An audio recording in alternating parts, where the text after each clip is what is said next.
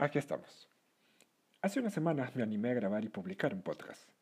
No contaba con que días después de lanzar el segundo episodio mi laptop decidiera no volver a encenderse. En días de pandemia esto es prácticamente quedar inoperativo si no fuera por mi smartphone y una laptop de repuesto que salve el día para lo imprescindible. Era natural que el aburrimiento y la frustración no tardasen en arribar, y se dio finalmente, con todo lo banal que pueda parecer o ser, sentirse dependiente de una computadora personal, como si fuese un moribundo conectado a una máquina respiradora, para desarrollar una vida normal en una situación globalmente anormal. ¿Cuál fue la cura? Me volqué al streaming, es decir, más de lo habitual en mi caso. Para Ale, mi esposa, ya es una costumbre adquirida en realidad, pero yo sí necesitaba estar en un mood que me permita ver, apreciar, involucrarme. Y por qué no distraerme. O solamente olvidar. Ok, ok. ¿Ya voy a mencionar a The Midnight Gospel o por qué todo este intro fue necesario? ¿Cómo así elegí ver concienzudamente este programa dentro de todo el catálogo de Netflix? Hubo algo en su sinopsis que capturó mi atención y va más o menos así. Un jovencito viaja por varios mundos para entrevistar a distintas personas sobre la vida, la muerte y lo que hay antes, durante y después de todo eso. Sumado es un programa realizado por el creador de Hora de Aventuras, Pendleton Ward. Yo no fui muy fan de ese show, la verdad, pero la noción de un comillas, podcast espacial, me jalaba más fuerte que la gravedad. Y entendí que eso sublimaría el deseo de querer seguir haciendo, comillas, mis cosas, a.k.a. mi podcast, con el hecho de ver a alguien haciéndolo. Sí, es como ver pornografía. Había que aprovechar la cuarentena de alguna forma, se decía el descreído en mi interior. Ahora, tras ocho episodios, vistos uno por día, no sé cómo desprender de mi cabeza que he visto una de las mejores series que se hayan creado. Una de las mejores. Lo primero que debo señalar de The Midnight Gospel es que su visión me dejó agotado, refrendando lo acertado de mi decisión de solo ver un episodio al día únicamente. El despliegue visual mostrado en cada uno de ellos es un holgorio expresivo tan enriquecedor para los sentidos que es inexacto afirmar que con una pasada lo viste todo por completo. Pero si es temerario afirmar que bastan ocho episodios apenas, promediando los 25 minutos cada uno para convertirse en Mesito, una de las mejores series de la televisión, Sería mezquino negar el desborde creativo con el cual se ha afrontado su producción, tanto en el diseño visual como en el desarrollo de su contenido. Ah, sí, es un dibujo animado. ¿No lo dije? Pero ¿cómo un dibujo animado va a ser la mejor? Ya, ya, ya me imaginaba ese comentario. Y ahí radica la belleza de todo esto. En primer lugar, porque es de esta manera que se han podido permitir un crossover de formatos que nunca vemos integrados en un mismo espacio. A ver, por un lado tenemos la conversación propia de un podcast de temáticas metafísicas y por el otro un apartado visual que desafía al concepto que el televidente tiene del nonsense en las caricaturas para involucrarlo en ocho de los momentos más espectaculares que haya parido la industria del entretenimiento. Todo bien empaquetado por Netflix. Clancy Gilroy es un Spacecaster, neologismo que denomina su personaje adolescente, curioso, hiperactivo, onanista tecnológico y muy, pero muy buen conversador. El ritmo y los vaivenes de cada charla que tiene este muchachito de sombrero violeta son innatos y debería ser una guía estelar para todo aquel que ose dedicarse a... Ok, es cierto, no existe el periodismo de conversación. My bad. Y para lograr mantener su podcast activo, Clancy es trasladado virtualmente a otros planetas, adoptando en cada uno de ellos un avatar diferente y extravagante. Esta diferencia es otra de esas vueltas de tuerca que presenta The Midnight Gospel frente a lo que cualquiera de nosotros entiende de cómo son las cosas. El invitado no va al programa, sino que Mahoma va a la montaña. Y esto no es en vano. Clancy y sus ocho invitados no se quedan estáticos dentro de un estudio o cuarto o cualquiera sea la habitación que normalmente un podcaster tiene para realizar su show. No, ellos caminan por estos mundos, transitan, se movilizan, siguen un circuito, van de un punto A hacia uno B, tanto en su trayecto como también en su conversación. La figura de ir a cada uno de estos planetas, decididos a su capricho, los hay donde todo es helado o caramelo o piñas coladas o simplemente no hay nada, expresa la necesidad de Clancy de conocer y reconocerse ignorante en el sentido menos peyorativo. No es un bruto, sino un desconocedor y tiene muchas ganas de aprender. Y como todo buen podcaster o videoblogger, es decir, los que valen la pena ver y escuchar, tiene ganas de compartir lo que aprende. La vida se mueve. Esa es una de las grandes lecciones que se desprende de este show, porque hasta en el apartado visual en ningún momento vemos nada estático. Su simulador con voz y actitud de mayordomo siempre está prendido, prácticamente quemándose en cada episodio, y siempre le sugiere opciones. Lo dota de avatares, lo nutre de curiosidad. Durante los recorridos, cada personaje en cada planeta está haciendo algo y hay tanta vida que incluso de ser necesario, Clancy y compañía la eliminan para seguir avanzando. Y aquí comienza lo espectacular. Uno de los simbolismos más alucinantes del show es que Clancy en cada episodio usa un par de zapatos de cada uno de los mundos que visitó y los coloca en una zapatera al regresar a su planeta. No importa si son grandes o minúsculos, transparentes o multicolor, él nunca dejó de ponerse en los zapatos de otro y se trae consigo eso a casa, como una buena muestra de lo recorrido, lo conversado y lo aprendido. Pero sin duda, sin duda, son las conversaciones las que catapultan indiscriminadamente la experiencia de The Midnight Gospel.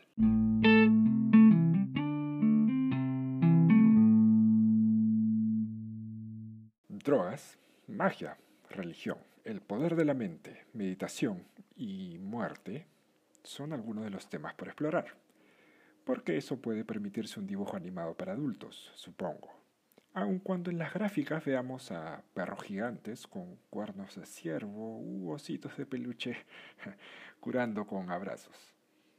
No exageraba al mencionar crossover, pues mezclar animación con conversaciones en un formato de serie, vaya que es ambicioso. Pero es una apuesta que pagaba ganador. En un planeta en el que consumir ya es casi constitucional, invitar al público a escuchar a otros hablar de cosas mundanas como sobrellevar la soledad, saber perdonar o guardar luto acompañado de un tapiz alucinógeno vertiéndose ante nuestros ojos, podría calificar como psicodelia. Aunque tal vez estoy pecando en subestimarlos, y no sería mi primera vez. O sea, es una animación para adultos. ¿Estamos de acuerdo? O si no, ¿para quiénes? Queda claro que nuestra formación televisiva slash audiovisual nos ha educado para entender que lo que vemos está en sincronía con lo que escuchamos. ¿Y acá no? Sí. Y no. ¿Ah? El fastuoso match entre lo ficcionalizado en la gráfica multicolor y lo real de los personajes que conversan y sobre lo que conversan son claves para entender que estamos probando un jugo surtido de creatividad nata. Esas voces reales, sacadas de las conversaciones originales ocurridas en el podcast de Duncan Trussell, Family Hour, cuentan aspectos más que interesantes sobre hechos históricos, experiencias personales y teorías concretas, que se condicen artísticamente con un relato visual de un presidente matando zombies o una caminata con la parca. La voz de Trussell es magnífica, no solo en la representación del dibujo animado Clancy, sino en cómo, bajo ese aspecto, se acopla para desarrollar la conversación con el especialista de rigor en cada episodio es un maestro en la demostración de todas las emociones que puede poseer y manifestar la voz humana, en el control de los volúmenes, en el despliegue de los comentarios, en la confirmación de lo estupefactos que podemos quedar cuando se nos revela una verdad en un tema que no conocemos tan bien como quisiéramos. En la risa desaforada o en el llanto contenido que nos quiebra. Puede entenderse el aspecto lúdico que inunda la serie aleja a algunos espectadores. Clancy es un niño y Duncan parece disfrutar darle esa personalidad a través de su voz junto al estilo visual de Pendleton, claro. Es decir, quizás ya somos muy, muy adultos para soportar una disociación de texto e imagen en una serie hecha por y para millennials, centennials o, o lo que sea. O esa es la impresión que da. Pero precisamente la manera como Clancy aborda cada conversación, con invitados todos adultísimos ellos, involucra un nivel de madurez que se confronta con lo infantil que remite su envoltorio gráfico. ¿O es que seguramente ya nos olvidamos cómo ser niños, y sobre todo cómo ser niños pre-internet, o sea, antes de soñar con ver dibujitos en la compu, y recalibrarnos tiene que significar que nos hablen sobre el negocio de la muerte con caricaturas.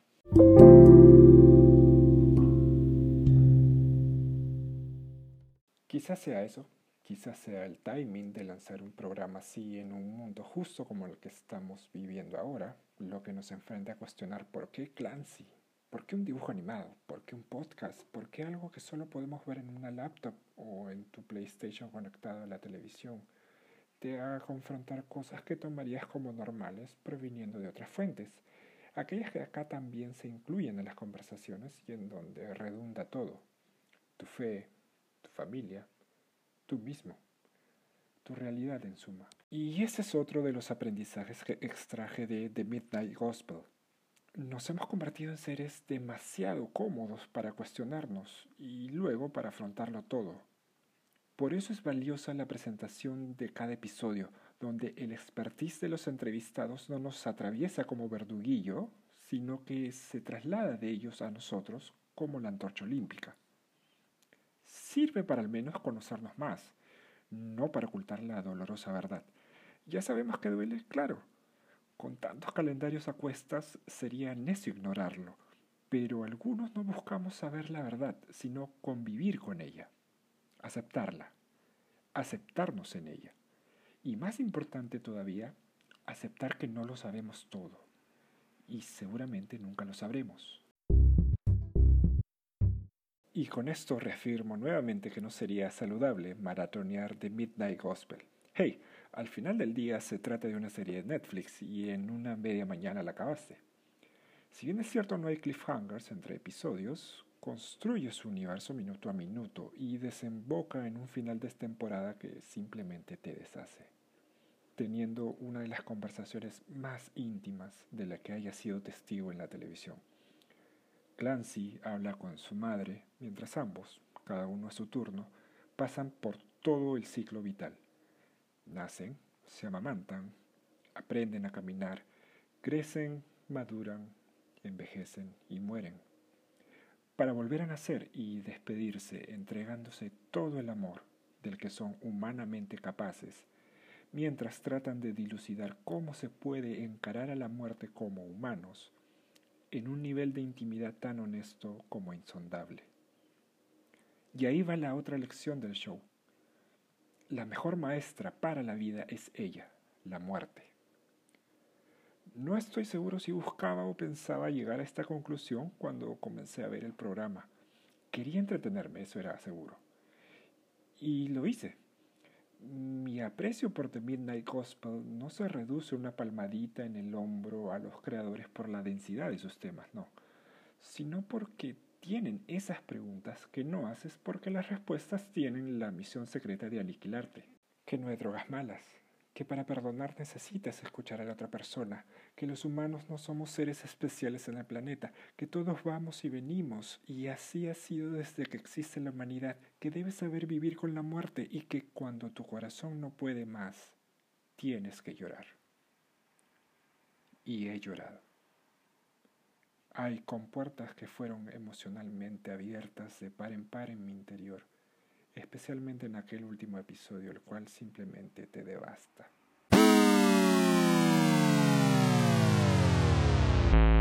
La pesquisa por nuevas experiencias es algo bastante infantil en esencia y algo que suele desgastarse en la adultez.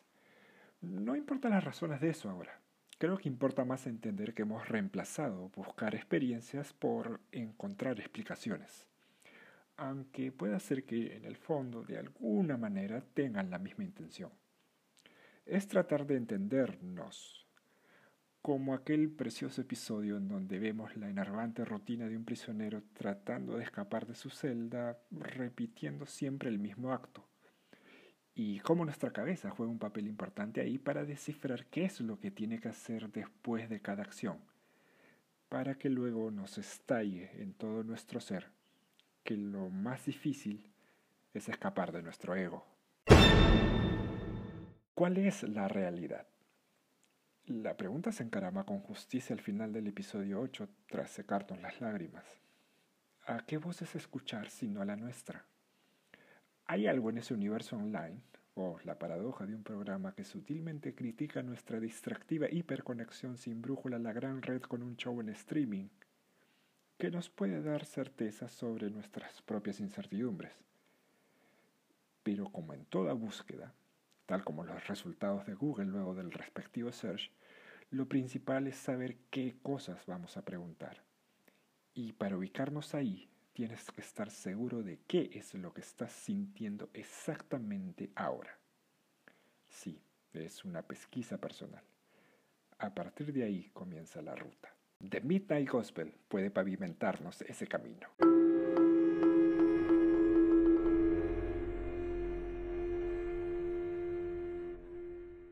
¿Te gustó The Midnight Gospel tanto como a mí? ¿Sí? ¿No? ¿Hay mejores? ¿Hay mejores ahí mismo en Netflix incluso? ¿O hay mejores en Amazon Prime? ¿O en Hulu? ¿O en HBO? ¿O en el cable? ¿O tal vez en señal abierta? No sé. Cuéntame qué te pareció y si te afectó de alguna manera alguno de sus ocho magníficos episodios. Y gracias por escuchar este podcast. Nos vemos en el siguiente programa.